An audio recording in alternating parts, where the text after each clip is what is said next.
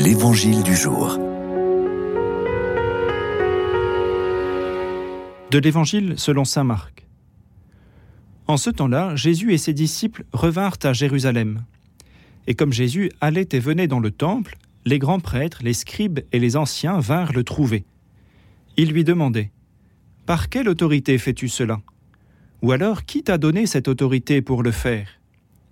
Jésus leur dit Je vais vous poser une seule question.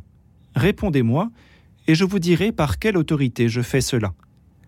Le baptême de Jean venait-il du ciel ou des hommes? Répondez-moi.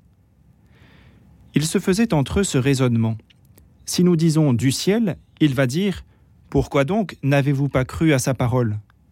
Mais allons-nous dire des hommes? Ils avaient peur de la foule, car tout le monde estimait que Jean était réellement un prophète. Ils répondent donc à Jésus Nous ne savons pas. Alors Jésus leur dit Moi, je ne vous dis pas non plus par quelle autorité je fais cela. La question que Jésus adresse aux autorités religieuses du Temple nous invite à réfléchir à ce que sont les sacrements que nous célébrons dans l'Église. Les sacrements que nous célébrons sont-ils des réalités qui viennent du ciel ou des hommes? L'embarras des contradicteurs de Jésus nous pousse à penser que la réponse doit tenir les deux origines.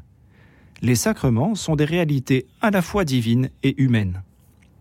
Divines d'abord, parce que les sacrements ont été institués par le Christ. Jésus nous a laissé l'Eucharistie et le sacrement de l'ordre le soir du jeudi saint.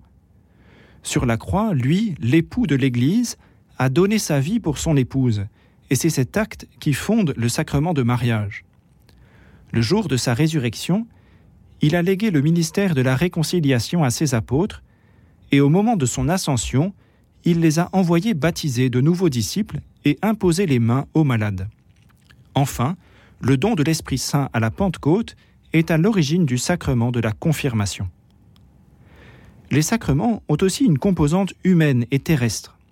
Il faut du pain et du vin pour célébrer la messe, de l'eau pour baptiser, de l'huile pour confirmer, ordonner ou fortifier un malade. Il faut l'aveu d'un pénitent pour que le pardon soit donné. Il faut aussi un ministre qui accomplit les gestes et prononce les paroles sacramentelles. Ces éléments terrestres et humains ne sont pas accessoires. Ils sont le moyen par lequel Dieu nous communique sa grâce. Saint Augustin le dit très simplement, Le Christ est présent par sa puissance dans les sacrements au point que lorsque quelqu'un baptise, c'est le Christ lui-même qui baptise. Rendons grâce à Dieu pour les sacrements qui nous unissent à lui et permettent à sa grâce d'agir en nous.